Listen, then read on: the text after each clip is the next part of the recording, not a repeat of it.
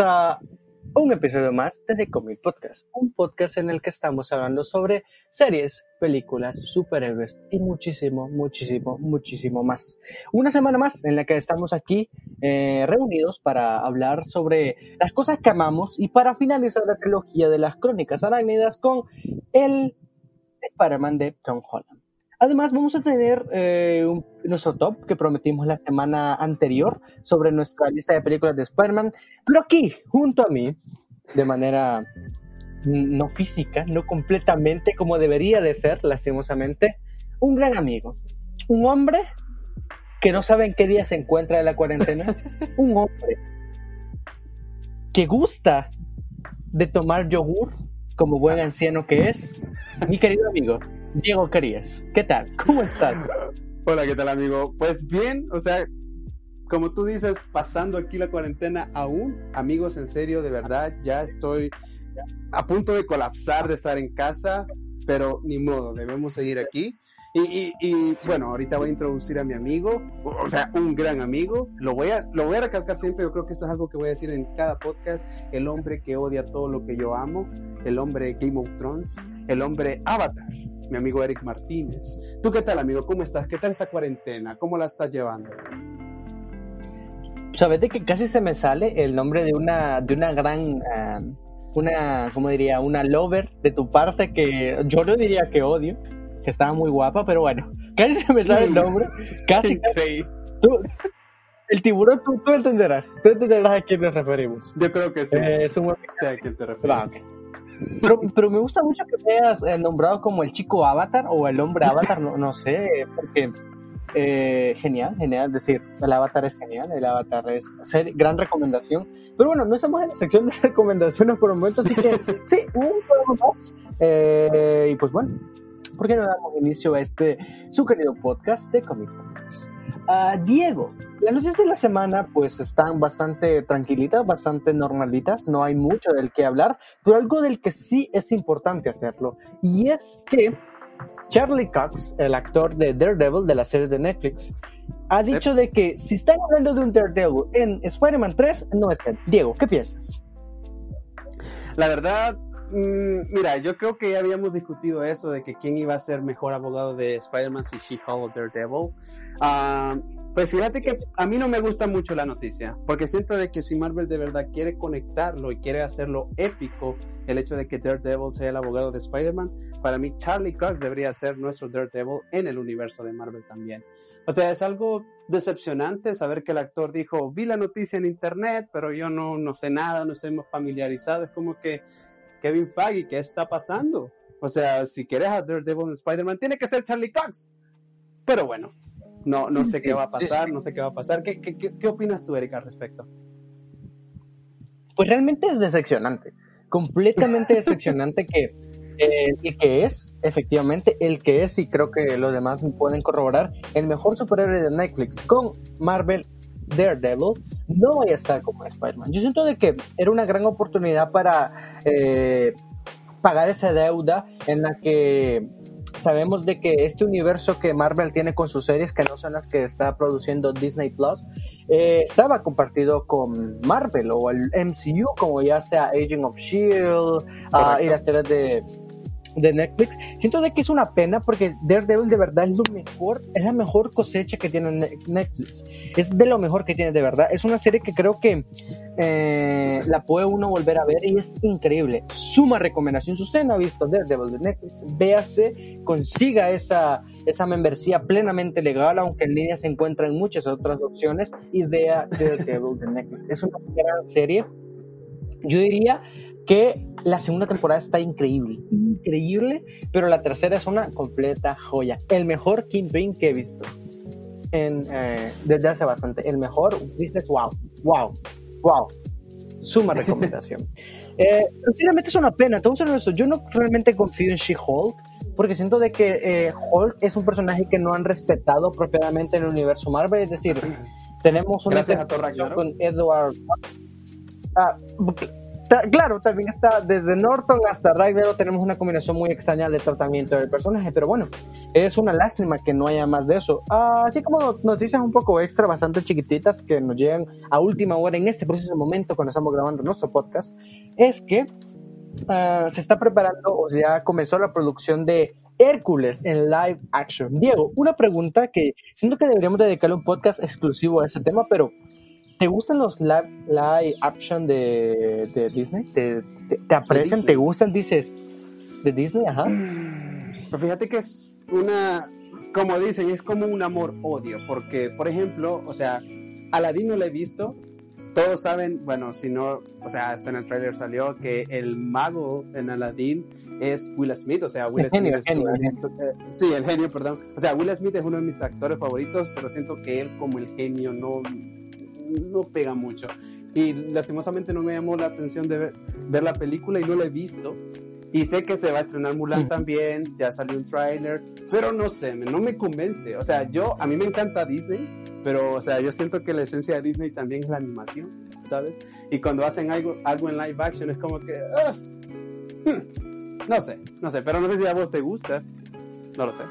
Pues te voy a yo la animación me encanta, por todo Disney, pero creo que en live action pierde mucho ese encanto y magia de Disney. Ya creo que lo vimos muy claramente en Rey León. Si usted ha visto la película, comprenderá a lo que me refiero. Si usted no la ha visto, gracias a Dios que no lo ha hecho.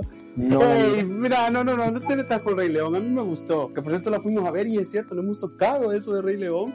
No, ya no me acordaba que, que no te gustó, ¿eh? Tú mismo dijiste que no te había gustado la película. Tú mismo dijiste que no, no te había gustado la película, así que no me vengas diciendo de que. No, no, no, no, no, no, no, Simba, Chiquito, Simba chiquito es adorable. Toda la gente lo ama, pero esa película es mala. Así de sencillo. Así de sencillo. pero es la misma de la animada. No, no es la misma.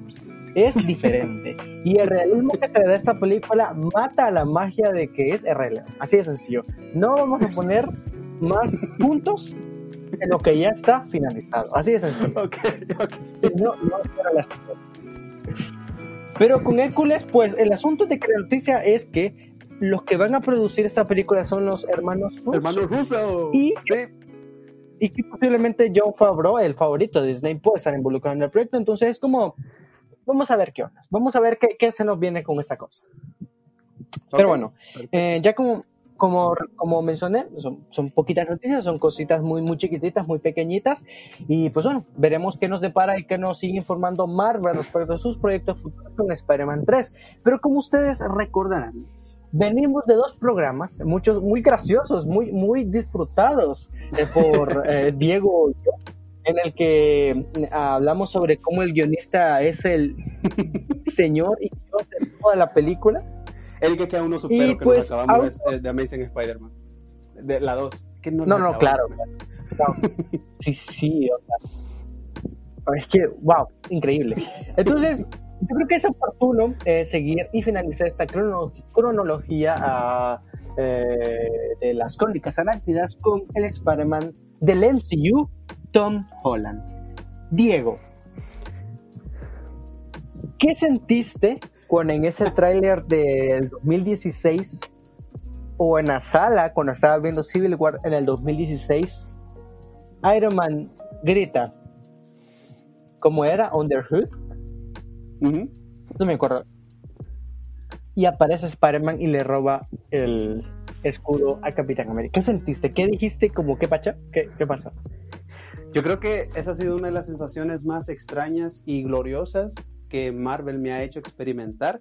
Yo siento que cuando lo vimos en el tráiler, todos morimos de la emoción al ver a Spider-Man en su casa, en Marvel Studios, y ya cuando lo vimos en acción con los Vengadores, eso fue algo maravilloso. Y por ejemplo, o sea, te estoy respondiendo lo que sentí al ver la película, porque la experiencia cuando fuimos a ver Civil War, tenemos una pequeña experiencia ahí con Eric, que no la contaré en esta ocasión, pero es como que, hmm, no la, no la olvido, no la olvido. Pero hablando de la película, sí fue una experiencia inolvidable, fue una experiencia gloriosa. Ni tampoco ella. ¡Ah! Lo siento. Just kidding, just kidding. No, no, no, no, no, no, no, Aquí no pasó nada. Perfecto. No, pero bueno. Sí, sí, ya regresando a la película, sí, fue, gran, vayan, fue al grandioso. Cine, vayan al cine a ver las películas, por favor. Sí, sí, sí. Nada de otras cosas. Ah, sí, sí, sí. Pero sí, fue, fue algo magnífico. o sea, fue algo que quizás soñamos. Soñamos desde un principio cuando vimos a los Vengadores juntos todos hacían alusión, incluso muchos decían que el Spider-Man de Andrew Garfield podía ser parte de los Vengadores. Por suerte no lo fue. Y ahora tenemos a Tom Holland. Pero fue algo, fue algo glorioso. No sé, o sea, ¿qué sensación tuviste tú, amigo? Que por cierto, yo recuerdo que para Civil War, no, no sé qué nos había pasado, o sea, quizás porque estábamos estudiando y aún no teníamos presupuesto alto. Todo el mundo había ido ya a ver Civil War, menos nosotros. Yo, yo, yo recuerdo que me molestaban bastante de que todo el mundo lo había visto menos yo. Yo tengo que ir, tengo que ir. Y o sea, me, o sea, sufrí bastante ese lapso que, que todo el mundo había ido y yo no, pero cuando ya la fui a ver, pues la disfruté. Yo creo que Civil War es una, una de las películas grandiosas que tiene Marvel. Es como, es como Vengadores 2.0, pero sí muy bueno lo de Spider-Man. Pero ¿qué sensación tuviste tú, amigo?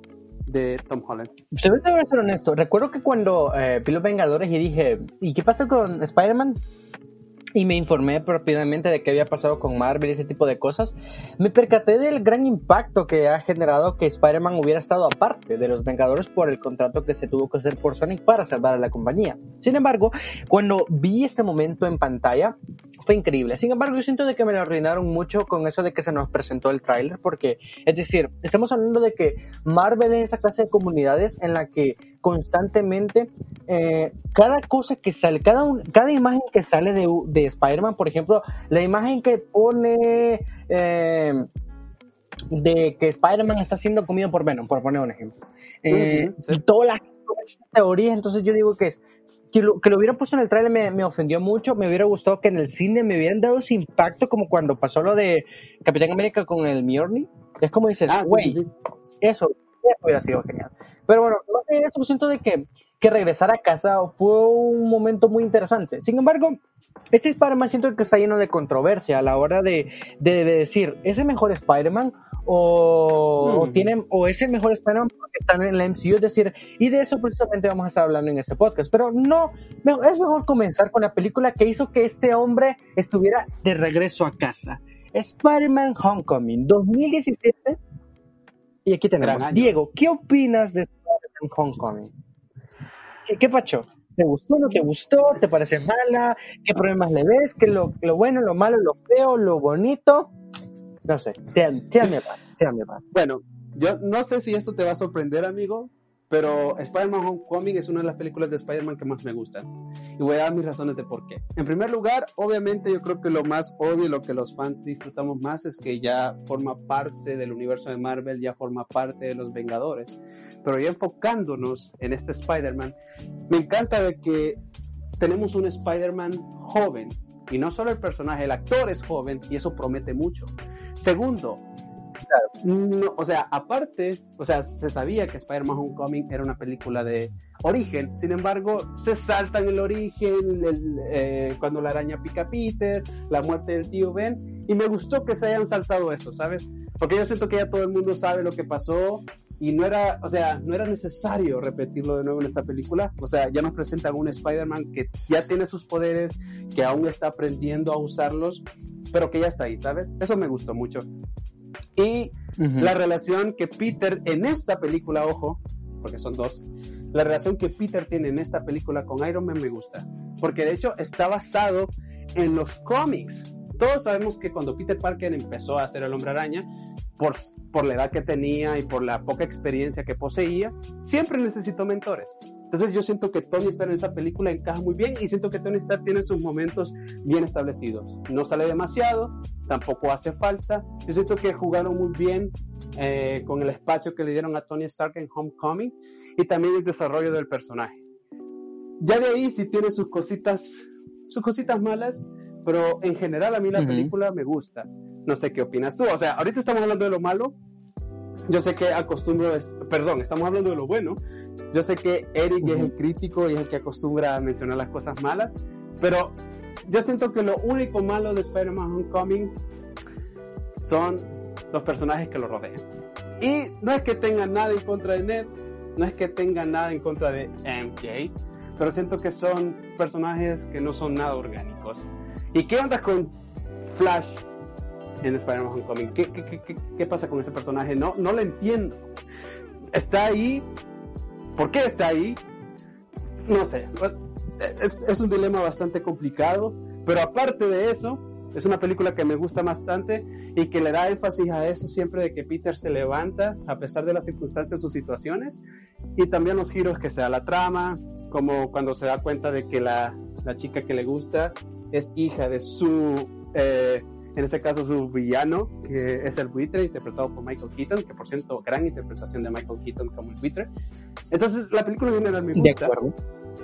Pero bueno, Eric, no sé qué piensas tú de Homecoming. De hecho, no sé si te, ¿Quieres que vaya? no sé si te sorprendió mi respuesta al decir que es una de las películas que más me gusta de Spidey. Pero, o sea, inicié tranquilo y después menciona lo malo. Que yo sé que tú tienes hasta una lista de las cosas malas. Pero, prosigue. Yo, yo, yo aquí tengo mis apuntes. Pues voy a ser honesto, no me sorprende que no, no me sorprende que sea una de las películas que más te gusta de Spider-Man. Es decir, siento de que tiene su encanto, tiene su encanto como película, eh, pero yo creo que siento que con esas películas, eh, con Tobey Maguire y con eh, de Andrew Garfield, creo que fue muy, eh, muy crítico y muy directo al punto. Muy directo al punto a la hora de, de ver lo malo y lo bueno y rescatar lo que es decente, sobre todo en Tobey Maguire. Sí. Y es porque siento de que ambas películas son muy, aparte de que una se siente refrito de lo otro, son películas que siento que están muy en el mismo nivel, en el mismo nivel a la hora de condiciones de producción o para que esta película exista, es decir, a entregarle una nueva, a una nueva generación un Spider-Man diferente, eh, tener los mismos mecanismos, es decir, un universo individual.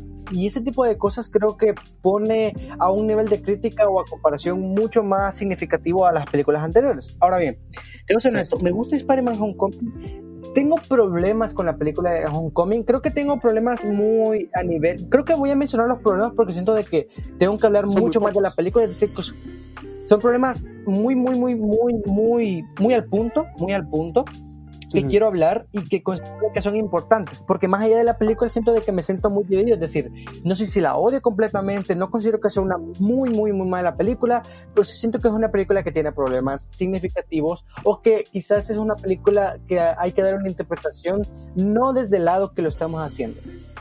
Ahora bien, problema número uno. Recuerdo que la, eh, recuerdo esa vez en la que estábamos en multicinema de eh, uno, de multi- uno de los multicinemas eh, con Diego, que Diego ya había visto la, la, la película eh, y recuerdo que le dije, hey viejo, vamos, Eh, fuimos a ver.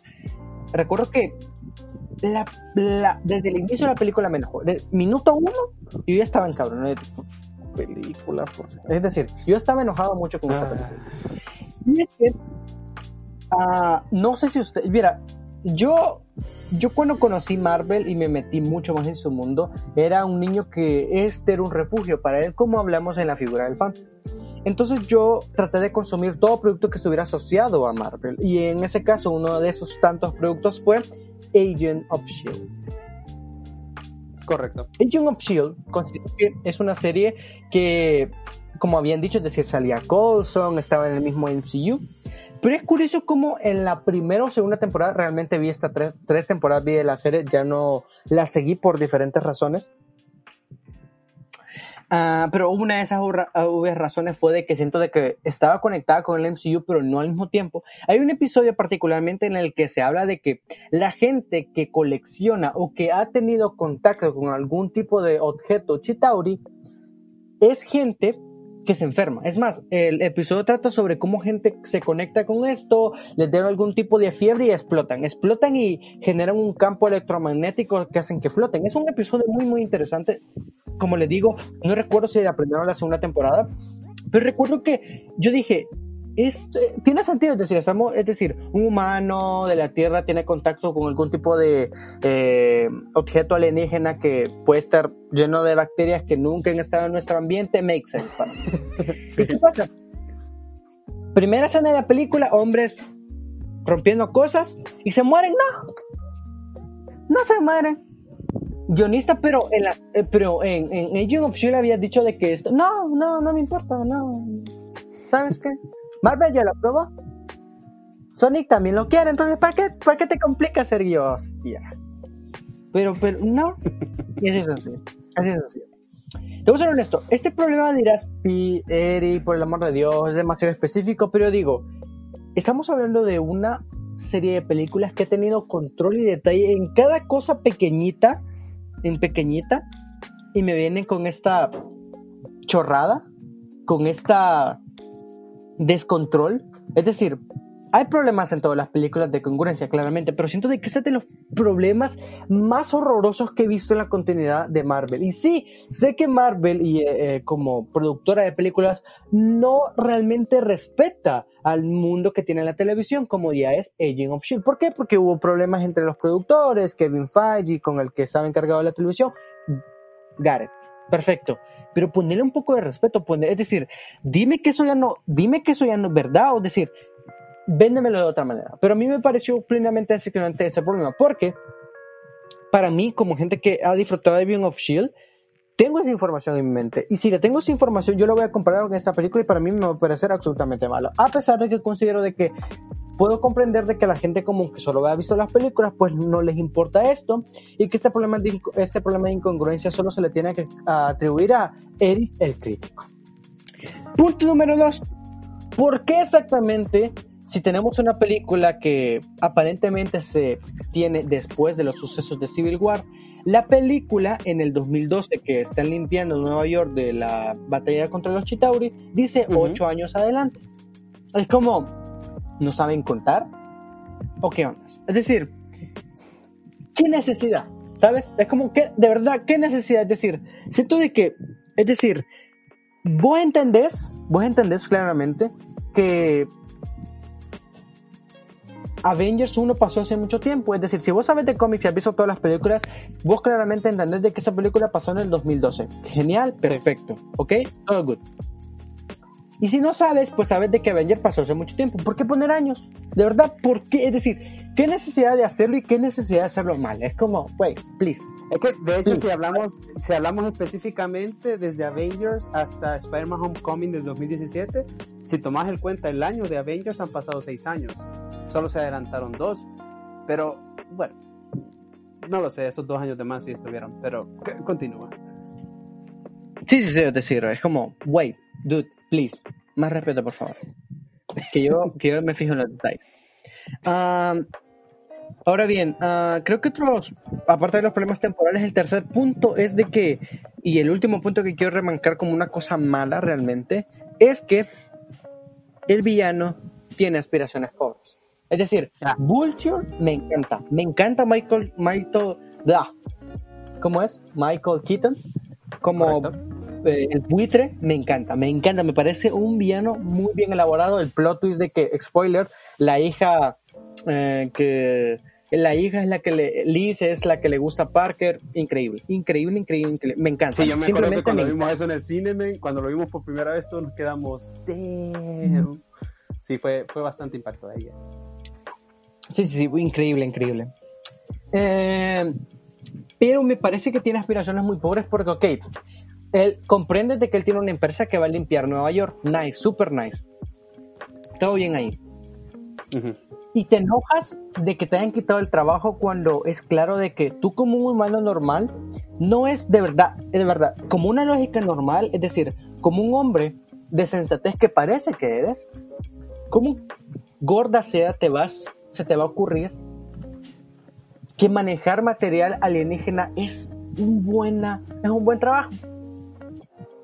Es decir, ¿por qué no tienes miedo? Es decir, me parece muy pobre, ¿sabes? Como dices, joder, está interesante su relación con Iron Man, que también esa es una crítica de la película, pero creo que eso se eh, dilata más el problema con Far Pero, ah, exacto. Dale, dale.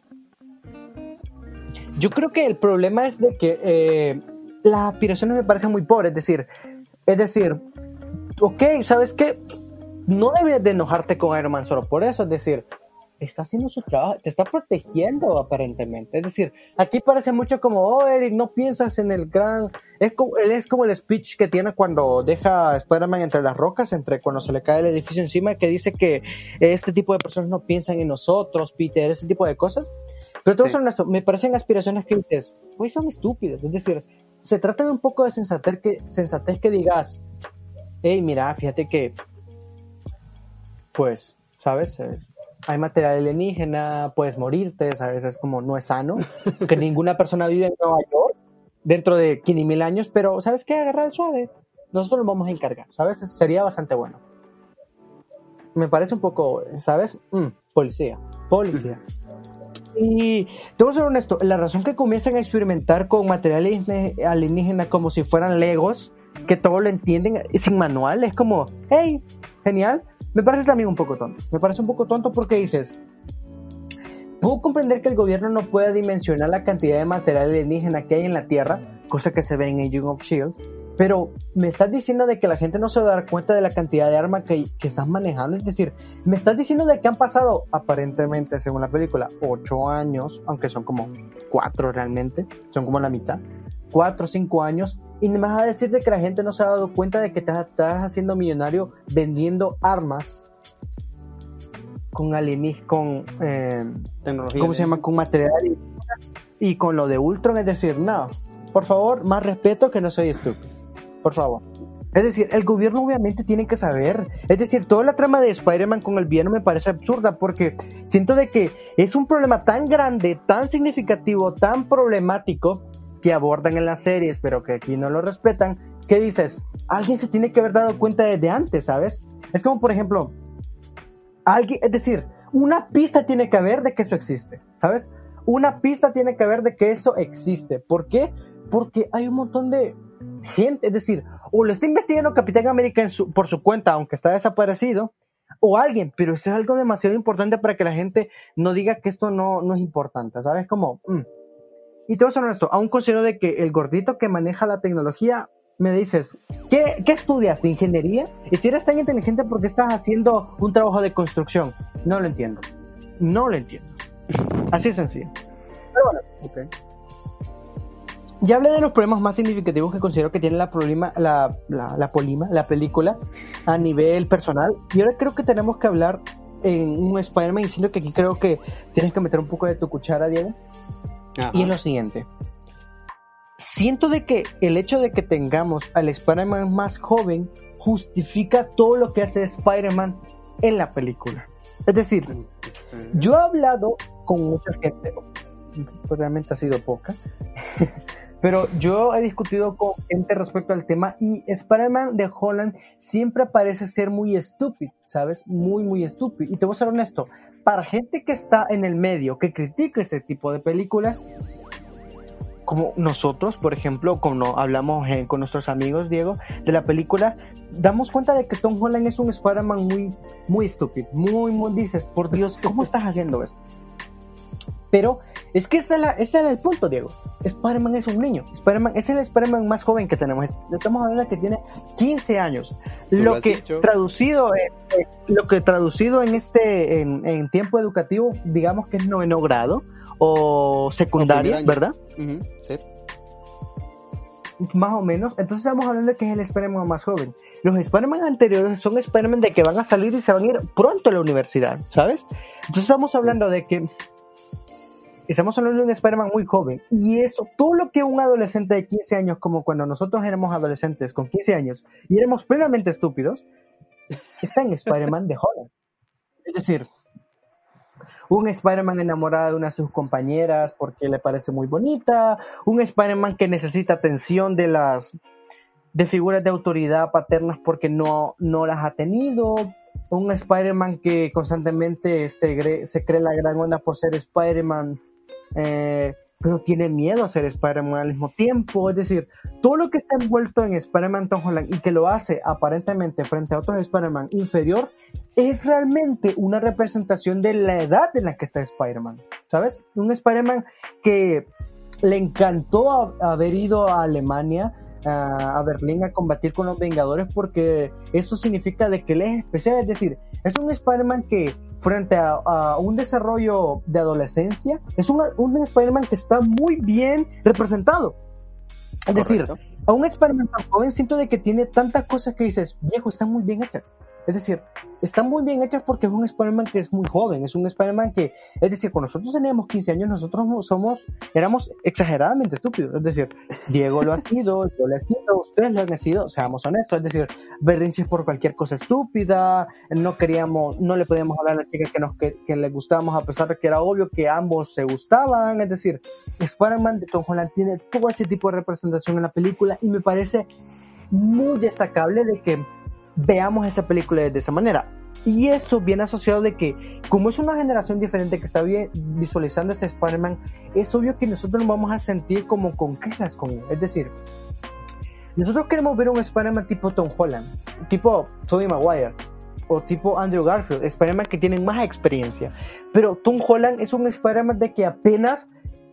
¿Cuánto tiene? ¿Medio año de ser Spider-Man? Es decir, Sí, sé que Tobey Maguire en la primera película, en una película, tocó el cielo como Spider-Man, pero estamos hablando de un Spider-Man que siento de que es un poco más realista. Es decir, un Spider-Man más inseguro, más queriendo impresionar a las chicas, teniendo más cuidado, es decir, queriendo más descuidado. Es un Spider-Man muy descuidado, ¿sabes? Es decir, pierde todas las mochilas, ah, ah, se aburre en clase, es decir, siento que es un Spider-Man muy, muy asociado a la edad en la que se ve representado. Y siento de que eso hay que atesorarlo y valorarlo como una representación de Spider-Man y como un camino completamente nuevo.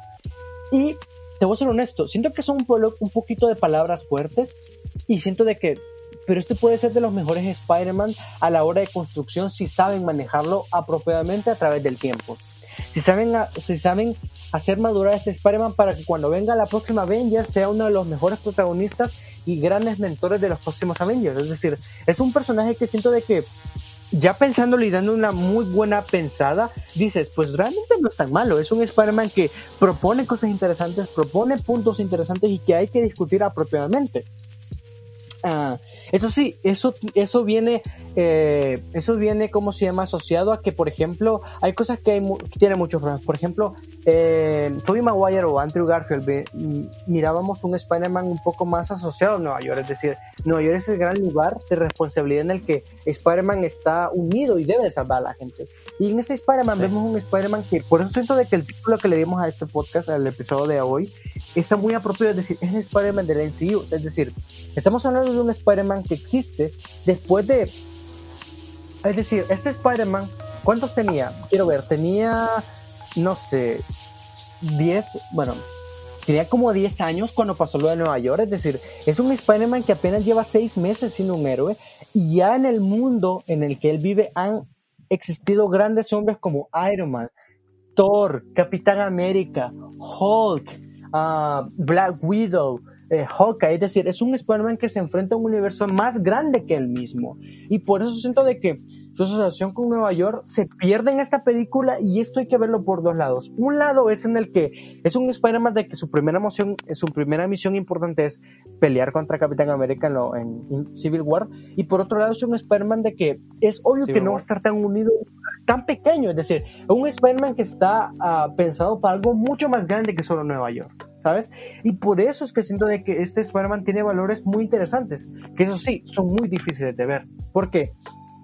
No te voy a negar, los problemas que tiene que mencioné me sacan un poco de la película, pero dejando de lado dices que es es que es una película que obviamente no me va a gustar a mí porque no es mi Spider-Man, no es el Spider-Man con el que yo crecí, como es el caso con, Diego y yo, que es Tobey Maguire, pero es un Spider-Man que es una representación y una adaptación a la época en la que él se encuentra, a un mundo en el que él se encuentra muy, muy, muy bien.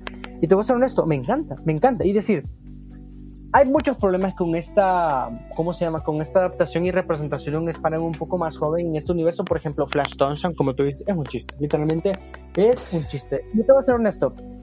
Aquí cuando también difiere un poco con la... Con, es un problema que no mencioné al principio porque siento de que es un poquito más contenido. Pero a veces me pongo a pensar, Tom Holland es un hombre que toda la, toda la gente ama, toda la gente ama. ¿Quién no recordará ese gran baile que hizo en, eh, de Umbrella, que toda la gente ama, es decir, un Spider-Man que es mucho más grande, es tiene una personalidad increíble, y que venga un Flash Thompson que le esté diciendo su gran insulto que es Pene Parker, es plenamente estúpido, así de sencillo, es un Tom Holland que es un Flash Thompson que no cabe, no cabe en, con un Tom Holland con tanta personalidad. Pero bueno, no sé qué, no sé qué piensas de lo que acabo de decir, de esta representación de la juventud de un Spider-Man plenamente inexperto que, de la que hablo, Diego. Amigo, estoy en, total, estoy en total acuerdo con lo que has dicho. De hecho, ese es el propósito de Marvel al introducir a un Spider-Man tan joven, de que en un futuro él pueda llegar a ser mentor de los, de los Vengadores que vienen, porque vienen muchos más, amigos. ¿eh? Los Vengadores en los cómics, de hecho, cada superhéroe de Marvel fue parte de los Vengadores en algún momento, así que aquí prepárense que se nos fueron los mejores, pero vienen más. Yo siento que Spider-Man puede llegar a ser un buen mentor. Lo que tú decías es muy fundamental, porque hay mucha gente, y de hecho al principio, o sea, yo creo que eh, la gente se quejaba de que este Spider-Man depende de Iron Man, Iron Man le da el traje, eh, tiene la tecnología, por Dios, gente, tiene 15 años. O sea, para mí hubiera sido estúpido de que un niño de 15 años hubiera fabricado un traje con esa tecnología o un traje para luchar. O sea, es cierto que Peter Parker es inteligente, pero hey, tampoco. Pero yo siento de que lo que tú mismo dices, eh, de que Tony Stark sea el mentor de él, de que él le dé un traje y de que Tony Stark esté al pendiente, bueno, más que todo Happy, esté al pendiente de lo que él hace, está bien, porque estamos hablando de un niño.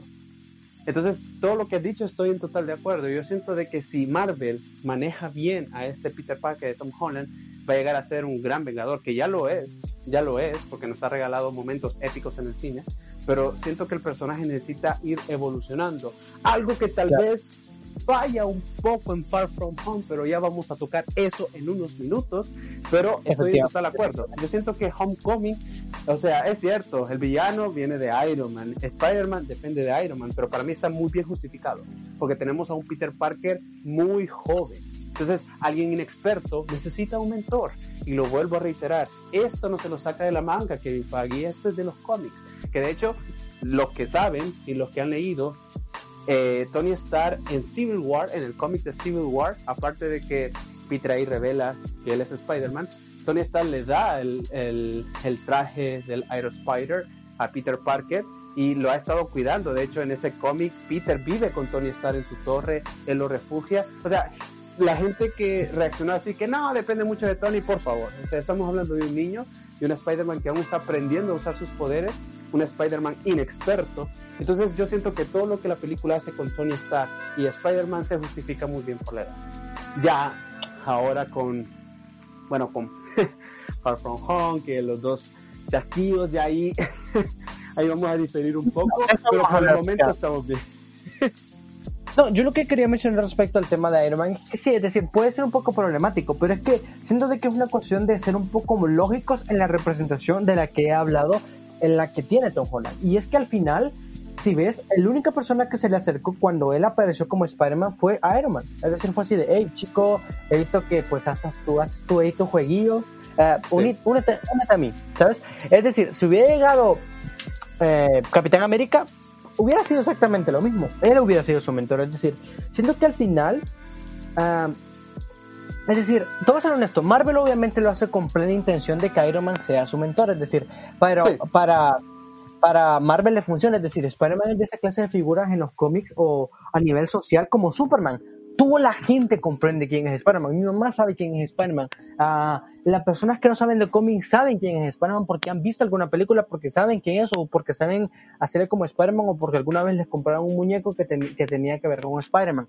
Toda la gente sabe quién es Spider-Man. Y Marvel, obviamente, no va a dejar de lado que la figura más importante de su universo, como es Iron Man, la asocien con la figura más importante del futuro y la que siempre va a ser una de las piezas claves para representar todo lo que significa Marvel, que es Spider-Man, Stan Lee y todo ese bello universo que, que es asociado a él. Entonces, yo siendo honesto, Además, siento de que es mucho para afianzar, es decir, no me sorprendería absolutamente para nada de que uno de los eh, puntos de negociación para que Spider-Man estuviera en el MCU hubiera, es de que Iron Man hubiera aparecido en esa película. No lo dudo en ningún minuto de que una cosa que dijo Sony fue esa, literalmente. Pero bueno, es como te digo, una película que es una película que me tiene muy dividido porque aparte de los problemas que siento que son muy serios y que me echan un poco mucho de la película, es una película que digo, no la puedo odiar completamente, pero siento que es una película, aparte que no es completamente para mí, es una película que siento que está muy realista, muy bien planteada a la hora de presentar un Spider-Man que está muy... Uh, muy joven, muy joven. Y claro, las secuencias de acción son increíbles. El buitre, increíble. Yo quiero tener esas alas yo quiero hacerme el buitre increíble a las mecánicas, yo quiero, ¿sabes? Yo quiero esta cosa y pues bueno, uh, no sé si querías aportar nada más de Home, Homecoming, nada más o pasamos a la próxima. Pues no, solo reiterar de que para mí es una de las una, es una muy buena película de Spider-Man tomando en cuenta de las que hemos venido hablando los últimos dos podcasts, eh, incluyendo al Spider-Man de Tobey Maguire de Andrew Garfield. Yo siento que Spider-Man Homecoming es un reinicio fresco del personaje y tenemos a un Peter Parker que promete mucho, ya que lo estamos viendo crecer y espero lo veamos evolucionar y madurar de una forma de una forma apropiada. Uh, pero básicamente eso de Spider-Man Homecoming. Ahora sí, si querés, amigo, pasemos con la más, con la película que más debate quizás va, va a producir en nosotros, que es Spider-Man Far From Home. bueno, voy a comenzar yo hablando de la película.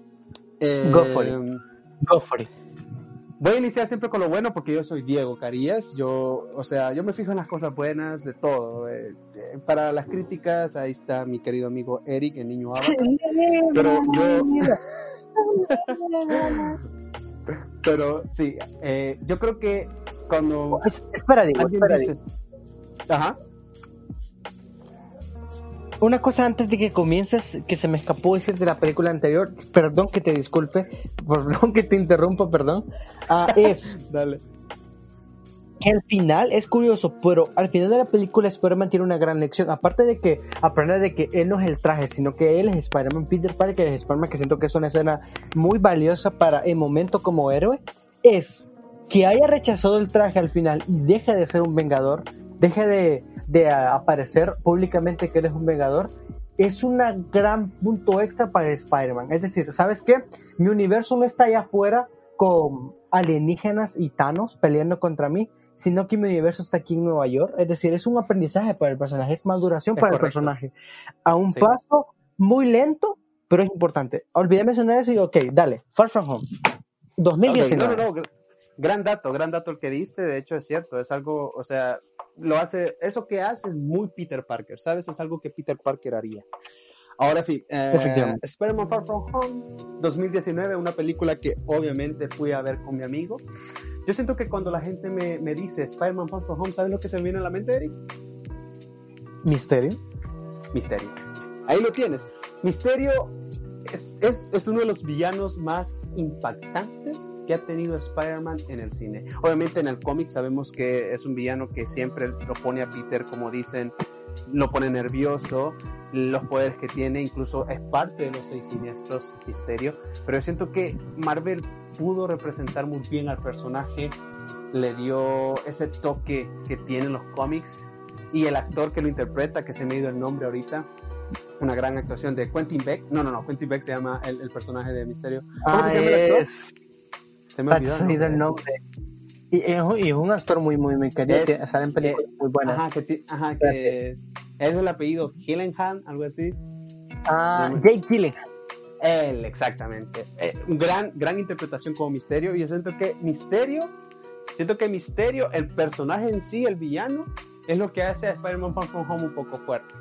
Ahora bien, tomemos en consideración de que Spider-Man Far From Home sucedió exactamente después de Infinity War y Endgame. O sea, básicamente estamos hablando de un Peter Parker que ya vino de enfrentar a Thanos, que ya vino de ir a pelear en el espacio, que ya vino de haber, bueno, de haber desaparecido o haber muerto, entre comillas, cinco años. Y, o sea, ya, ya un Spider-Man con experiencia, entre comillas. Eh, y lo que me gusta también de Spider-Man Far From Home, que retoma lo que pasó después de Endgame, explican qué ha pasado con la gente que regresó, eh, explican lo de la edad, de que eh, Tom Holland estuvo ausente, bueno, en este caso Peter Parker estuvo ausente, entonces él mantiene su edad, pero los que eran de su edad hace cinco años, pues ya están más, o sea, están mayores. Me gusta eso. pero se supone que ya tenemos un Peter más maduro, que a un Peter que ha enfrentado cosas mucho más grandes, o sea, estamos hablando de Thanos.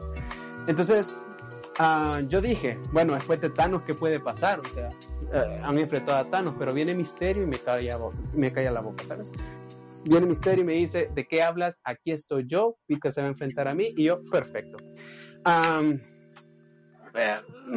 Yo siento que Spider-Man Far From Home, los efectos especiales son increíbles, los poderes de, de Misterio son algo extraordinario, la escena eh, cuando lo hace ver a Peter ilusiones y ve a Iron Man eh, revivir, es, es, extraordinario.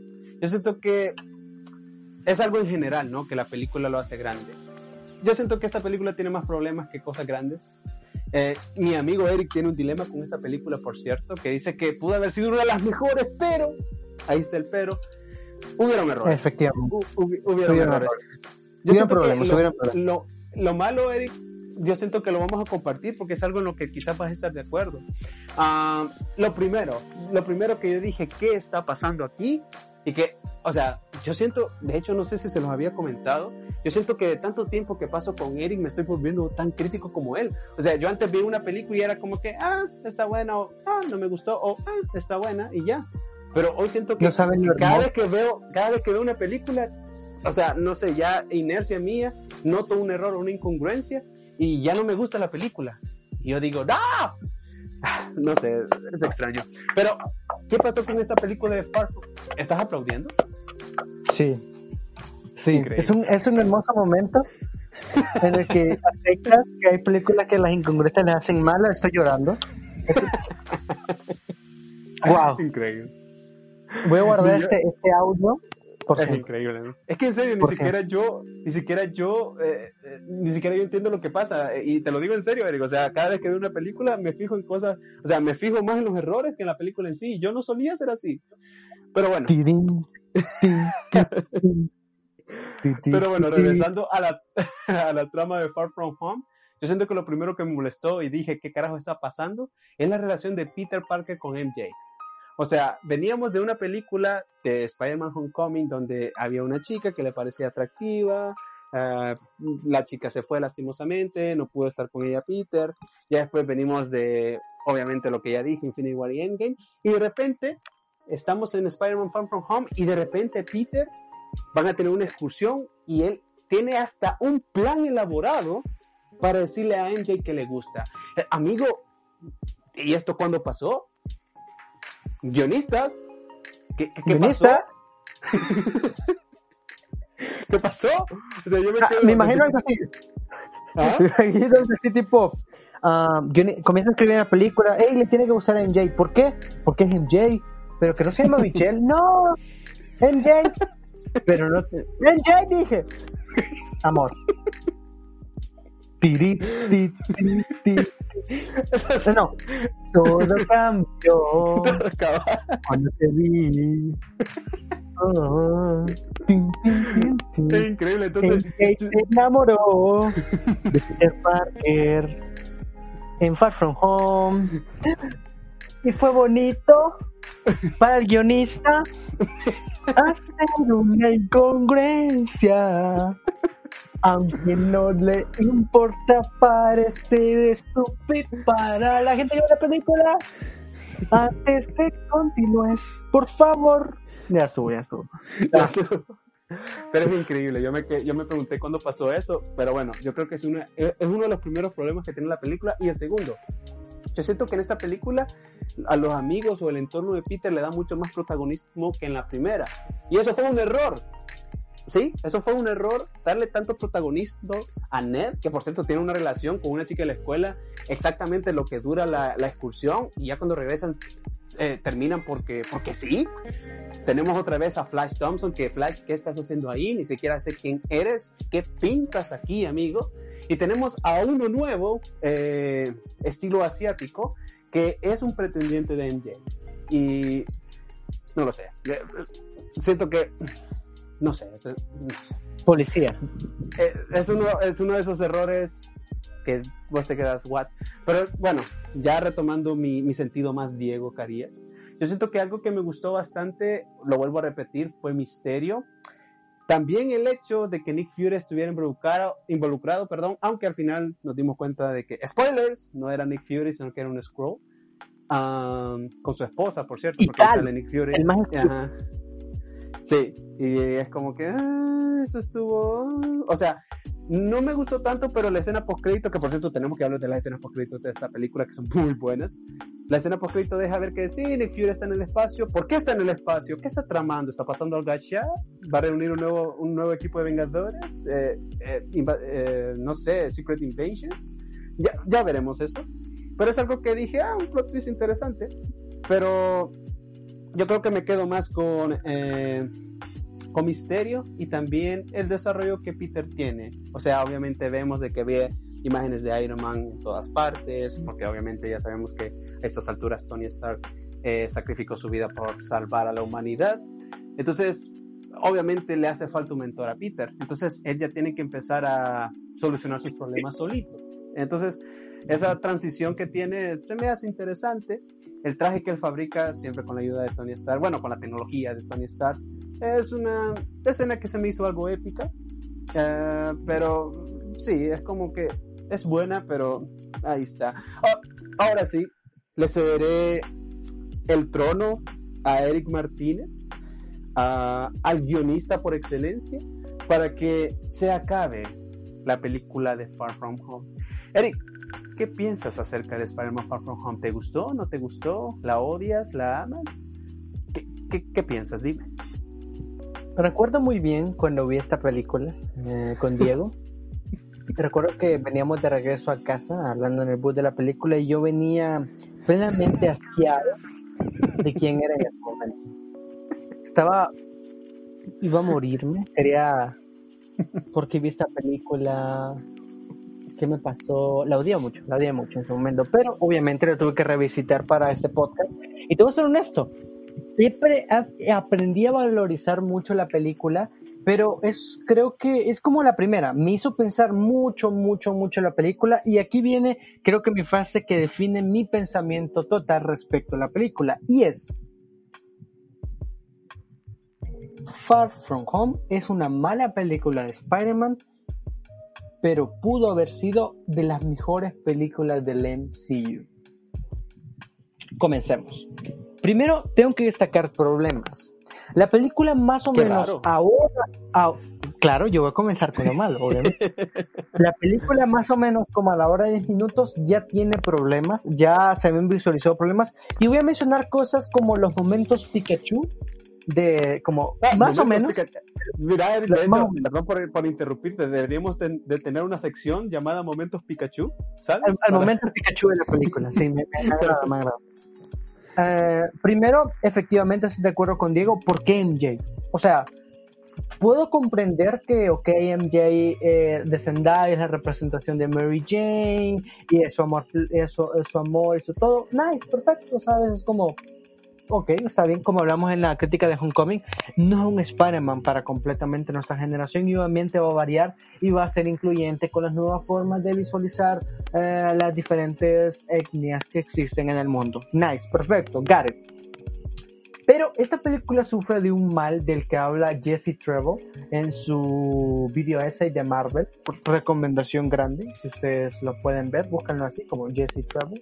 Eh, y es que mucho de lo que Marvel es Marvel pasa fuera de cámaras. Es decir, ¿sabes? Yo no digo de que no sea posible que Tom Holland se enamore de Zendaya en el mundo de las películas. Es decir, como que Peter Parker le gusta a MJ. No, no lo dudo. Es decir, me parece bastante, bastante cantado desde la primera película que iba a pasar, pero me molesta que no tiene algún tipo de fundamento. Es decir, me estás diciendo de que me estás entregando una de las mejores representaciones de Spider-Man, bueno, más realistas, perdón, eh, y me estás diciendo de que lo que ellos se enamoran no pasa en escena, es decir, sé que han pasado, bueno, técnicamente con el blip, con el blip era, ¿verdad? Con el blip no se han visto, los desaparecieron, Gar, perfecto. Pero, por favor, ponele voluntad, es decir, no me gusta, no aparece en pantalla, ¿sabes? Y ni siquiera en la 1 es como que se lleven súper bien ambos, es decir, ahí está MJ y, ok, Gar, please, está good, está good, pero no es como que se lleven y sean las grandes friends, ¿sabes? No. No, no, no, claro que no, claro que no. No, no, no son, no son los super friends y no van a terminar siendo pareja. Es decir, eh, argumentando de manera normal. Y que de repente desde el primer golpe de la película sea como, me gusta MJ y me voy a declarar es como, dude, ¿qué pacho? ¿Cuándo pasó? Cuéntame el chambre. Cuando estabas peleando contra Thanos dijiste, oh wow, MJ, me, me encanta, me encanta. Voy por ahí. No lo creo. I doubt. ¿Sabes? Entonces, sí, para mí eso es un problema. Un problema porque dices, argumentalo, ¿sabes? Es decir, no estoy diciendo que diga, oh, MJ me encanta porque anda despeinada, ah, porque me gusta, como le, no, me refiero a eso, pero dame un poco de fundamento, es decir, creo que hubiera sido un poco más interesante de que Spider-Man en la película hubiera aprendido que le gusta MJ, ¿sabes? Es como, por ejemplo, están en, están en Europa, están ahí coqueteando, no se dan cuenta que se llevan muy bien y de repente no sé, Quentin le dice, hey, ¿es tu novia? No, nunca la había visto así, pues los dos hablan, ¿sabes? ¿Sabes? O sea, hubiera sido muy cliché. En, realidad, Eric, ¿sabes? O sea, yo siempre, siempre disfruto cuando tú te pones a hablar mal de un guionista, pero es que la verdad, si a ti te dieran la oportunidad de ser guionista, no lo harías mal, amigo. O sea, lo que acabas de decir hubiera estado perfecto, ¿eh? O sea, una escena de que ahí dialogando llega ahí Quentin Beck, ella es tu novia y ellos como se ponen nerviosos. No, hubiera estado perfecto, ¿eh? ¿Por qué no te llaman? Sí, ¿Por, qué, Marvel no se contacta contigo, por Dios? No lo sé, es lo que yo dije en el programa anterior. Yo digo, ¿saben? Ustedes me mandan sus guiones, yo los leo, digo, pues ¿sabes qué está mal? Hay un problema en tal, tal, tal, tal cosa, arréglalo. Yo, y me lo, es como que, ¿sabes? Como, como la gente que revisa tesis, va, pero yo igual, yo reviso los guiones, es como, mm, tiene problemas.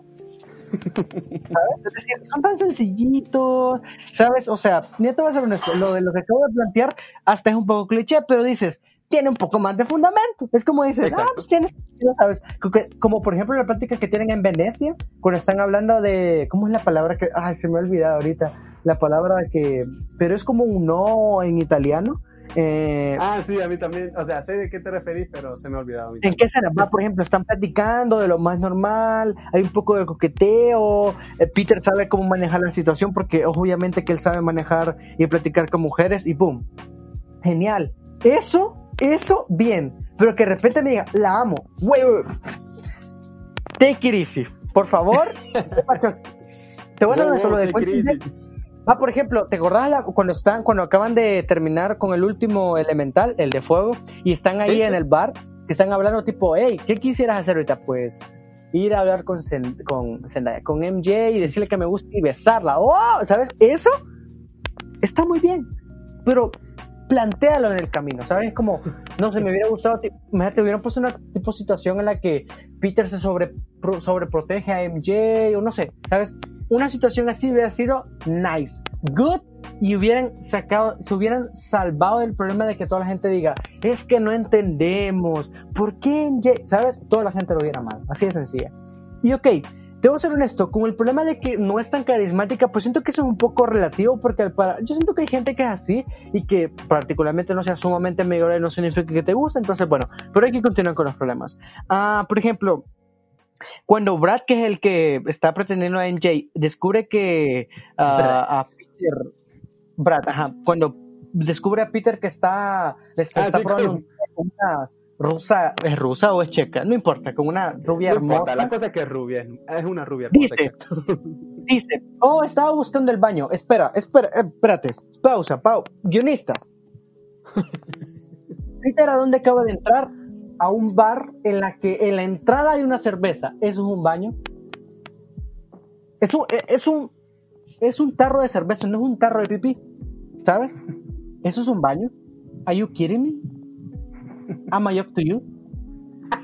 No, es obvio que es un bar, no es el baño ahí, ¿sabes? Es como, es tan obvio. Ok, puedo comprender de que el guion se hizo antes y que no visualizaron eso y que en la dirección vieron que hubiera un problema pues quítale con la con, C, con CGI la, la, esa cosa que par, por favor, esfuérzate. Un poquito más de voluntad, por favor. Por el otro, uh, ¿por qué los lentes? Eh, ¿Por qué Edith no identifica, porque es a través de retina, que Quentin Beck es un trabajador de Stark? ¿Por qué no lo identifica? Oh, espera, nadie tiene una solución. Guionistas. guionistas. A los guionistas no les interesa esta cosa. otro problema con esa cosa. ¿Por qué Peter Parker si dona las lentes tiene la oportunidad de volverlos a utilizar? Es decir, ok, aquí creo que soy, estoy siendo demasiado estricto, ¿sabes? Como puedes decir, pero él fue el dueño anterior y él puede ocupar, es decir, si se le aparece a Iron Man, Iron Man tiene el control. Ok, it. Pero si es el caso, ¿por qué no Peter Parker solo dijo, no quiero más robots? Ya. Bueno, que lo hace al final, pero bueno. Ah, otro problema. No puedo creer que más o menos este plan lo arman, bueno, es mucho más tiempo, pero el, plan lo arman con seis meses. O sea, ok, puedo comprender de que Quentin Beck esté enojado porque se lo echaron de Star Industries. Industries. Star, Star Industries. Ah, eh, lo comprendo que lo echaron, pero me estás diciendo de que este plan lo armaron en seis meses. Porque ¿sabes cuánto Peter Parker lleva ahí? Seis meses. O un año. Es decir, claro, la película es del mismo año que se estrenó Endgame.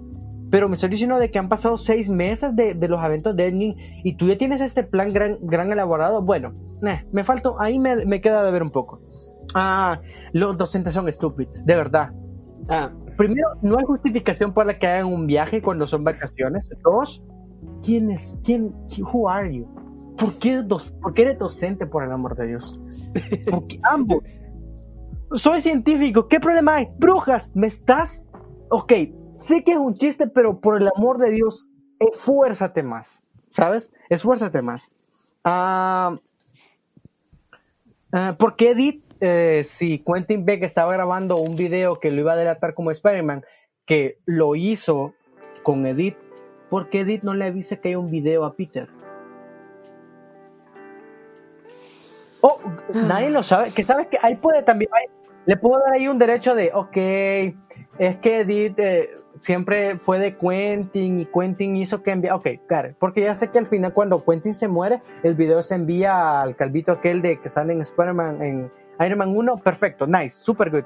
Pero te voy a ser honesto, Eddie no. No, hey, hey ah, Spider-Man hay un video que va a salir, ¿sabes? Bórralo.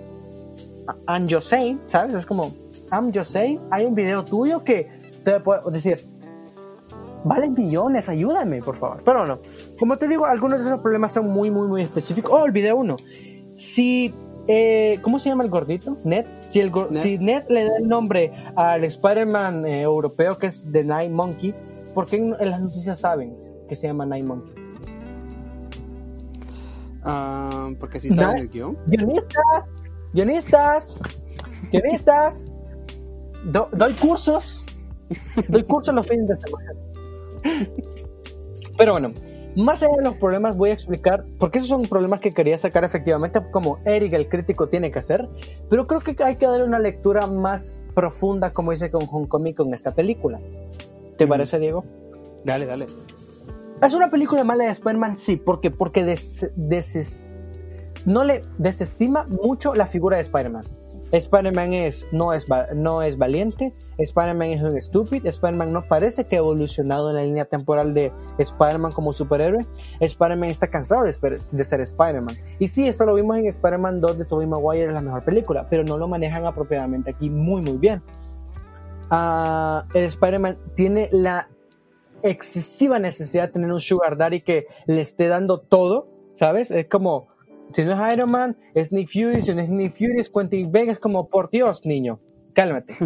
por favor. Y siento de que como Spider-Man no, no dejan que Spider-Man sea lo suficientemente inteligente. Ah, es decir, es un Spider-Man de que, ah, ¿sabes? Es un Spider-Man. Siento que es una película que no le tiene respeto a Spider-Man. Pero te voy a decir por qué pudo haber sido de las mejores películas de MCU. ¿Ok? Dale, dale, dale. Pero con eso tengo que hacer una introducción sumamente importante. Hay un término que es muy obvio por, por su mera construcción semántica lo que significa, y es posguerra. La posguerra es un, es un concepto que define ese periodo de tras una guerra y cómo se viven las consecuencias. Es un, en realidad, en la literatura salvadoreña eh, es un movimiento muy importante de los últimos años eh, que tiene lecturas increíbles que ustedes, si les gusta la literatura, Castellano Moya o Jacinto Escudo o Claudia Hernández, increíbles libros que se tienen que leer de, de esos autores. Pero el chiste del, de esto es de que para mí Spider-Man Far From Home es la posguerra del MCU. Diego lo especificó muy importante al inicio de, de esta, de esta sección de, eh, del Spider-Man de Far From, Far From Home. Y es que estamos tras los eventos de Infinity War y Endgame. Un evento tan traumático que hizo de que personas desaparecieran por cinco años de la Tierra. Que muriera Iron Man. Que la gente tenga miedo ¿sabes? Sí. Y la posguerra, yo a esto le digo la posguerra al infinito. ¿Y sabes qué pasa? ¿Sabes? Yo, yo me preguntaba por qué se vende como Spider-Man va a ser el próximo Iron Man. ¿Por qué? Es decir, no lo comprendo. Es decir, no entiendo por qué este va a ser el próximo Spider-Man, el Iron Man. Es decir, Eric es porque tiene la relación con Spider-Man. Ok, got it. Lo entiendo. Es que entiendo lo que me querés decir, pero es que digo, ¿por qué? Y ya comprendí por qué. Diego, es la posguerra del MCU. Es decir, todos los superhéroes importantes han desaparecido. No está Capitán América, no está Iron Man, no está Thor, uh, quién sabe dónde están todos. No está Capitana Marvel, es decir, lo mencionan en la película. Y es que la, la, todo el mundo está con miedo de qué va a pasar si, por ejemplo, si creen que en 2012 los Chitauri iba a ser lo peor que iba a pasar para este mundo, ¡boom! Años después, Ultron. ¿Ultron va a ser lo peor? No, ¡boom! Thanos y la gente está muy asustada. La gente está muy asustada de qué es lo que va a pasar en el MCU. Está muy asustada. ¿Qué se viene, hoy? ¿Qué se viene hoy? ¿Acaso se viene Galactus? Could be, could be, pero el punto es, el mundo quiere, es decir, lo, el mundo ha aprendido de mala gana, de mala manera, que siempre va a haber un héroe que los rescate, pero no hay héroes en el mundo en este momento. ¿Cuál es el único héroe que está columpiándose los edificios de Nueva York? Spidey. Y por eso es que el tratamiento del Spider-Man en toda la película es de un Spider-Man de la posguerra. Es de un soldado que ha regresado de la guerra roto, roto, y que no sabe qué hacer. Y por eso te juro que digo, esta película puede ser lo mejor de Spider-Man. No, lo mejor del MCU. ¿Por qué? Vamos a ir Punto número uno.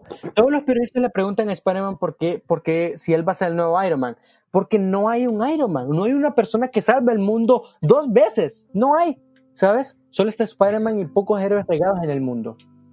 Dos. Por eso Misterio es el mejor villano para esta película y el mejor villano para la posguerra de Infinity War, de Endgame. De Endgame. ¿Por qué? Porque es un villano que crea ilusiones de desastres. ¿Sabes? O sea, yo cuando, imagínate, vos acabas de vivir, imagínate, tú, tú vives en este universo, acabas de perder a la mitad de tu familia, quedas huérfano, por ejemplo, regresa a tu familia, tú tienes mucho miedo de volver a perder a tu familia porque en ese proceso en el que no estuvo, pues el mundo se paró completamente. ¿Y qué pasa?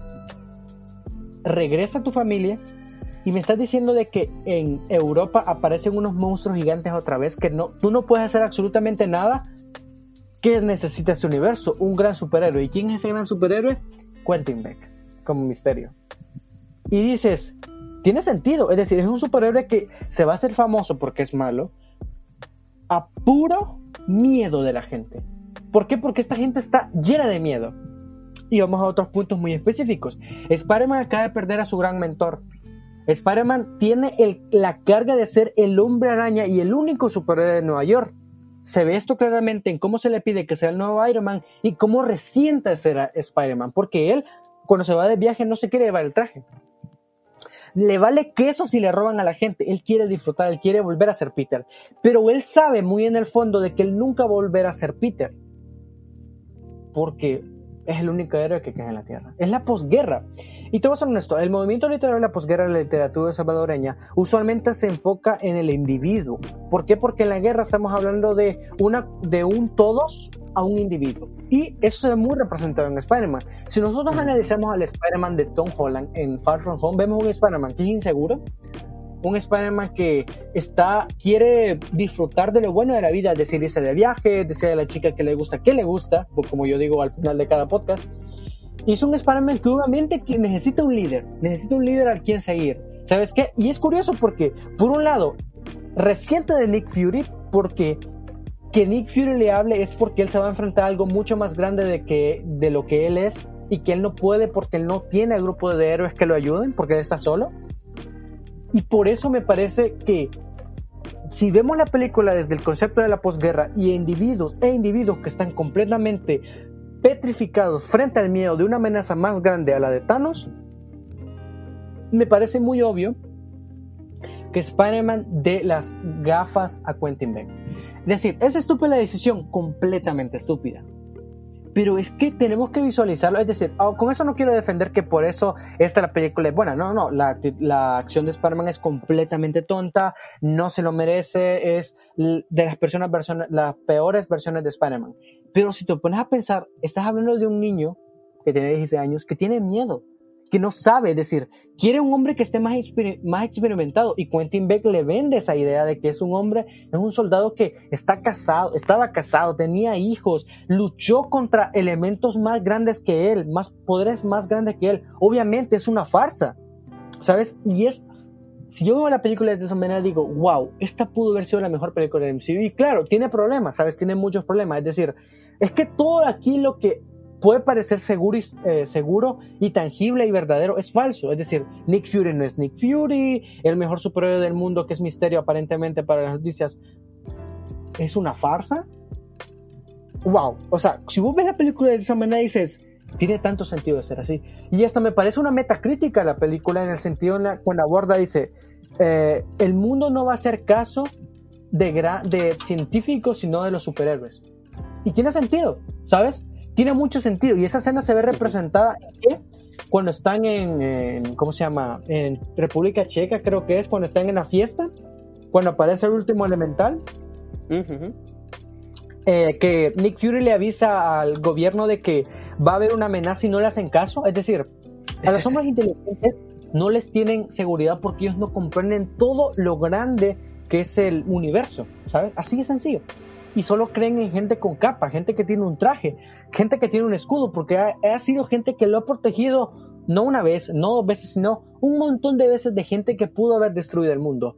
Para mí es de las mejores representaciones de la posguerra infinita y dices, si uno ve la película desde este punto es increíble, pero tiene muchos fallos, tiene muchos fallos y siento de que es una posguerra muy interesante, pero que desestima mucho a Spider-Man. Y te voy a ser honesto, creo que también es un sacrificio, porque no veo otro superhéroe que se le pegue tan bien esta posguerra. Es decir, no me imagino a Capitán América sufriendo una posguerra infinita como esta. No me imagino a Black Widow, no me imagino a Iron Man, no me imagino a Thor, porque son personajes que son mucho más experimentados que un niño de 16 años que murió, revivió y vio y vio perder a uno de los personajes más importantes de su vida, que fue Tony Stark. Ahí lo dejo. Ahí lo dejo. De hecho, amigo, me encanta tu punto de vista. ¿Cómo ves la película? De hecho, si vemos la película desde ese punto de vista, como tú dices, o sea, me gusta como lo has dicho, la posguerra de, de, los, infinito. O sea, del infinito es increíble, ¿eh?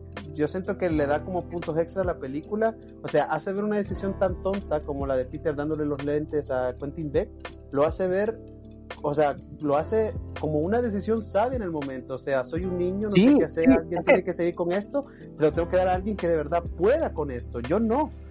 O sea, es increíble, ¿eh? Es increíble es, ese punto de vista. Es lo que nosotros hacemos, es lo que mira, nosotros hacemos lo mismo con nuestros padres.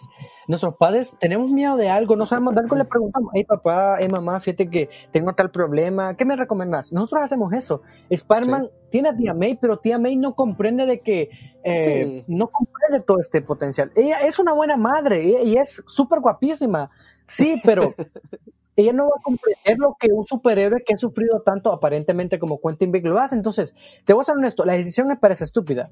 Que este, que el villano sea ah, producto de Iron Man es estúpido, pero te voy a ser honesto, en el universo del MCU tiene tanto sentido y si nosotros hacemos esa lectura desde la posguerra al infinito te quedas, es que está, es que está bien hecha. Está bien hecha, es decir, es un personaje que está roto. Un personaje que está roto. Ay, Spider-Man no está bien. Spider-Man cuando regresa y es superhéroe no está bien. Spider-Man tiene miedo. Ah, ¿qué va a pasar si aparece un Thanos 2? Un Thanos 2.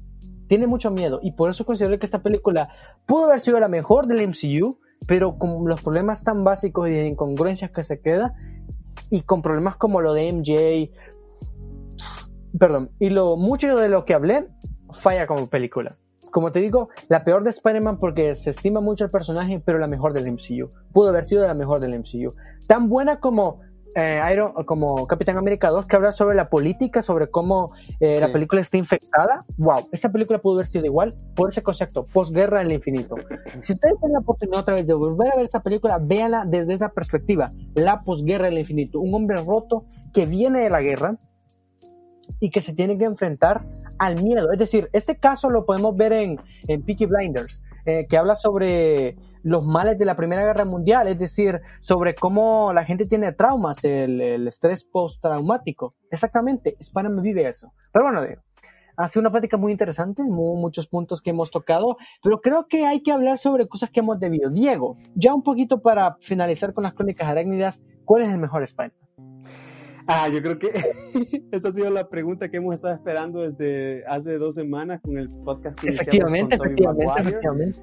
Mira, amigo, yo voy a decir algo antes de dar mi respuesta. Yo siento que Tom Holland, el Spider-Man de Tom Holland, es la combinación del Spider-Man de Tobey Maguire con el de Andrew Garfield. Porque tenemos a un Spider-Man eh, que tiene bullying entre comillas en la escuela, tenemos un Spider-Man inteligente, pero también tenemos un Spider-Man carismático, un Spider-Man cool. Entonces siento que Tom Holland relaciona los dos Spider-Man anteriores que tenemos y es una muy buena combinación. Aparte de que, como mencionamos anteriormente, es un Spider-Man que lo estamos viendo crecer y lo seguiremos viendo crecer en este maravilloso universo de Marvel. Pero sinceramente, eh, o sea, te voy a dar mi orden de Spider-Man sinceramente yo siento que por lo que significó para nosotros y por lo que vivimos hace muchos años, para mí, sí, el mejor Spider-Man es el Spider-Man de Tobey Maguire. Obviamente después le seguiría el de Tom Holland, sin ninguna duda. Y Andrew Garfield pues queda eh, de último como Spider-Man. Pero ahora yo creo que Completamente de acuerdo. Yo creo que el espíritu del superhéroe que está más asociado, yo creo que la mejor representación del héroe, del sacrificio, de cómo ser egoísta nos corrompe, lo tiene Tobey Maguire. Y para mí, Tobey Maguire es el mejor Spider-Man que hemos tenido en este momento. Eh, el Spider-Man de Tom Holland, que creo que es el que le sigue si ponemos un top en top 2, es un Spider-Man que está, es un Spider-Man que el Spider-Man de Tom Holland, por ejemplo, un Spider-Man como el de Tobey Maguire, se queda muy pequeño al universo tan vasto que es el MCU y por eso es un Spider-Man que tiene una interpretación y una representación diferente de la que hemos hablado en Homecoming y Far From Home. Y por último dejo a Andrew Garfield, que siento que es un Spider-Man que tenía ideas interesantes, pero que no, se tuvieron, no tuvieron la valentía de concretizar de manera apropiada y terminó siendo un gran desastre. Pero bueno, Diego. esa es la conclusión del mejor Spider-Man.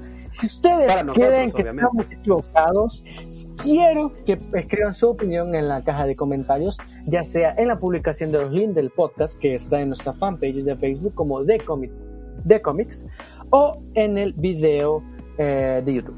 Diego, el momento que hemos prometido desde el programa anterior, el top de películas de Spider-Man. ¿Estamos, ¿Estamos ready para esta cosa? Estoy ready, amigo. Vamos de la peor a la mejor, ¿te parece? En total acuerdo. Top 8 de películas. Ah, vos. Top 8 de películas de Spider-Man. 8. Diego, ¿cuál es la, la peor película? Yo siento que no voy a dar una pequeña descripción, no voy a dar, o sea, las razones que voy a dar son, van a ser generales, pero aquí va mi lista. En el top número 8 se queda The Amazing Spider-Man 2. Espera, espera, espera. Yo voy diciendo el 8, vos el 8, yo el 8, 7, 7, así, 1 y 1. ¿Te parece? Ah, perfecto, perfecto, perfecto. Entonces, okay, mi parte, la top 8 sería The Amazing Spider-Man 2.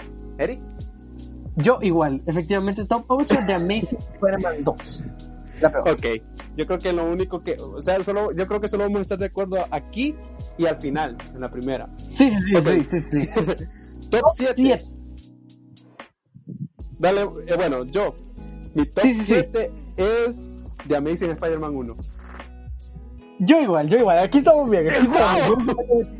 Vamos bien, vamos bien, vamos Vamos bien. vamos bien. Vamos bien, vamos Increíble. bien. Ok. Increíble, increíble. Top 6. 6. Ok. Mi top 6, Ajá. Spider-Man 3. Efectivamente, yo tengo lo mismo. No, no, no, no, es increíble. No, no, no, espera, ¿qué está pasando? Va- Vamos bien, vamos. Vamos hasta la final. Más arribita, más arribita. Spider-Man 3. increíble. Spider-Man 3. Spider-Man- Ok, yo creo que aquí sí ya vamos a, vamos a debatir un rato. Top 5. Ajá. Top Mi 5. top 5 es Spider-Man Far From Home. Yo igual, yo igual tengo por favor. No, Eric, no te puedo creer, güey. De verdad, de verdad, de verdad. Vamos bien, porque, o sea, para mí esas son las películas que tienen mm, menos nivel de Spider-Man, como estuvimos explicando. Es decir, The Amazing Spider-Man en el programa anterior, escúchenlo, nos la acabamos, la odiamos ambos. Sí. Spider-Man 3 es una mala película, sí. ¿Tiene problemas? Sí. ¿Tiene malas cosas? Sí. Lo hablamos en el, en el podcast del programa número 5. Y Far From pues acabamos de decir por qué no me gusta y por qué consideré que es una mala película de Spider-Man y una buena, de, una posiblemente buena película del MCU. Top Ok. 4. Top 4. Mi top 4 es Spider-Man 1 de Tobey Maguire. Va, aquí comenzamos a diferir. Homecoming. Para mí, el top 4 es Mm. Homecoming. Homecoming. Sí. Ok. Bueno, ya vamos a discutir porque imagino que tu- el top 3 es tuyo. Mi top 3 es. Yo sé que tal vez me vas a odiar por esto, pero este es mi top 3. Spider-Man Spider-Verse. No puede ser, no puede ser. Aquí sí, aquí vamos a tener problemas, aquí vamos a tener problemas. Mi top 3 es Spider-Man 1. Te voy a decir por qué. Homecoming me parece, Spider-Man 1 creo que ese momento del que hablé del- en el podcast número 5, en la que Spider-Man se corrompe como héroe para Sí. beneficio propio y entiende de que eso trae malas trae consecuencias malas, creo que es de los mejores momentos de superhéroes que hemos visto en, la, eh, eh, en el cine y por eso para mí se sobrepone frente a Homecoming, que como dije es una representación de superhéroe joven y estúpido. Ok. Y te voy a ser honesto, top 2, Mi top 2, Spider-Man Homecoming. hostia. Sí, sí, sé que ódiame, ódiame, pero es mi top Sí, 2, Spider-Man sí. Homecoming. ¿Qué te- Spider-Man Into the Spider-Verse es de las mejores películas que he visto en mi vida. Tiene el, tiene el factor de superhéroe, tiene muchos Spider-Man, tiene una animación increíble, merecísimo Oscar. Si ustedes no han visto esa película, véanla, es Es muy buena. una hermosura. Así de sencillo, así de sencillo. Y ¿Sabes? top ¿Sabes qué? uno, Mi top Vamos a 1, hacer- pues, es obvio, es obvio. A- Los dos al mismo tiempo. Uno, dos, tres. Spider-Man. Spider-Man 2. sí, sí. Peli- Completamente de peliculón, acuerdo. eh. Película. Peliculón, eh. Yo creo que Spider-Man ya 2 hablamos porque, bueno, Sí, es una película eh, inigualable, la mejor película que ha tenido Spider-Man hasta el momento, obviamente. Y te iba a decir algo, yo siento que Spider-Man Into the Spider-Verse está en mi top 3. ¿Sabes cómo llegaría Spider-Man Into the Spider-Verse al top 2 o al top 1 si eso lo hicieran en live action?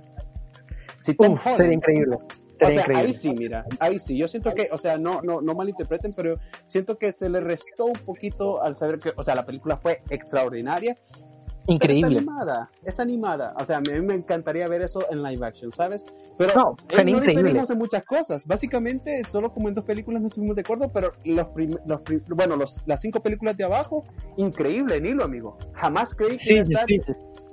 Estar de acuerdo con vos en eso, ¿eh? Eh, eh, ¿Ves lo que te estoy diciendo? Me estoy convirtiendo en un crítico. ¿Qué me está pasando? Increíble, increíble, increíble. Ah, y que obviamente íbamos a diferir a- a la- en la trecha final de este top, pero me alegra mucho. Digo, tuve, esa- tuve una curiosidad así rapidita antes de finalizar nuestro podcast de esa semana, y Dale. es que un día de estos eh, estaba viendo un, eh, un pequeño hilo que tiene uno de, digamos, voy a decir uno de mis podcaster favoritos, que es del podcast del Club de los Amargados. Un gran saludo a Héctor y a, Sergio.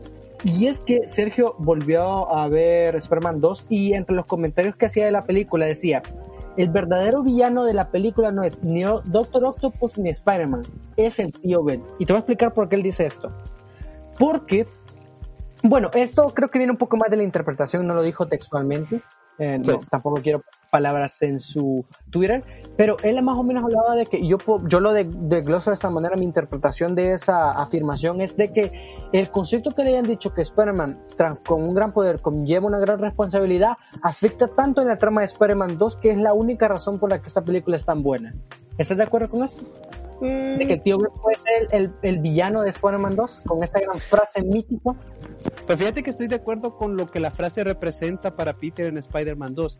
Sin embargo, tal vez no, no concuerdo en que Tío Ben sea el gran villano. Yo siento que es más que todo Peter decidiendo qué es lo que va a hacer. O sea, y yo sé que la frase, o sea, o sea, eh, la frase que el tío Ben le dio, obviamente va a estar en su mente todo el tiempo. Pero tal vez, sí, ahí sí difiere un poco. Pero, pero igual, respetable, respetable la, la, opinión. Sí, sí, a mí, me pareció una interpretación increíble, increíble, increíble, increíble. Pero uno, Diego, uh, con esto finalizamos las crónicas arácnidas, una serie de programas en el que vamos a hablar de Spider-Man. Por lo menos esta, este primer volumen, vamos a decir así, puede me encantó, ¿sabes? Me encantó tener este viaje de Spidey, fue, fue, fue hermoso. De lo peor a lo mejor. Aunque claro, no hablamos de Spider-Man ni de Spider-Verse, pero eh, posiblemente en un podcast más adelante podemos dedicarle un programa entero a esta película. Why not? Es, suena interesante. Eh, para una nueva sesión de Crónicas Arénicas. Y Diego, recomendaciones que tienes de esa semana. ¿Qué puede hacer a la gente? Bueno, eh, recomendaciones, pues una recomendación y ya de por sí un anuncio, lo, he estado insistiendo todas estas semanas pasadas, por favor vean The Office porque este próximo fin de semana se viene el podcast tan esperado de esta joya de, Office. serie. Sí, sí, Gran anuncio, joya de serie. Qué joya. Mira, Eric, ya es que yo siento de que esto, esta serie es tan grande, es tan grande que deberíamos de hacer dos programas hablando de esta maravilla. Es que, no sé, es increíble. Por favor, vamos, vean. vamos a ver cómo va en el próximo programa. sí, sí, sí. Por favor, por favor, por favor, vean The Office. Vean The Office. Y tal vez otra. Sí, gran serie. La mejor serie de comedia para mí. Eh, eso que, que soy muy fan de The Big Bang Theory, igual que Eric. Yo sé que Eric ama The Big Bang Theory. Y yo siento que Eric se puso a debatir cuál es mejor, Big, cuál es mejor, The Big Bang Theory o The Office. O sea, él tiene todavía es una dualidad en su mente, ¿saben? Pero, por favor, vean The Office. y quizás otra película que les recomendaría también sería, bueno, esta es una saga, los Juegos del Hambre con Jennifer Lawrence.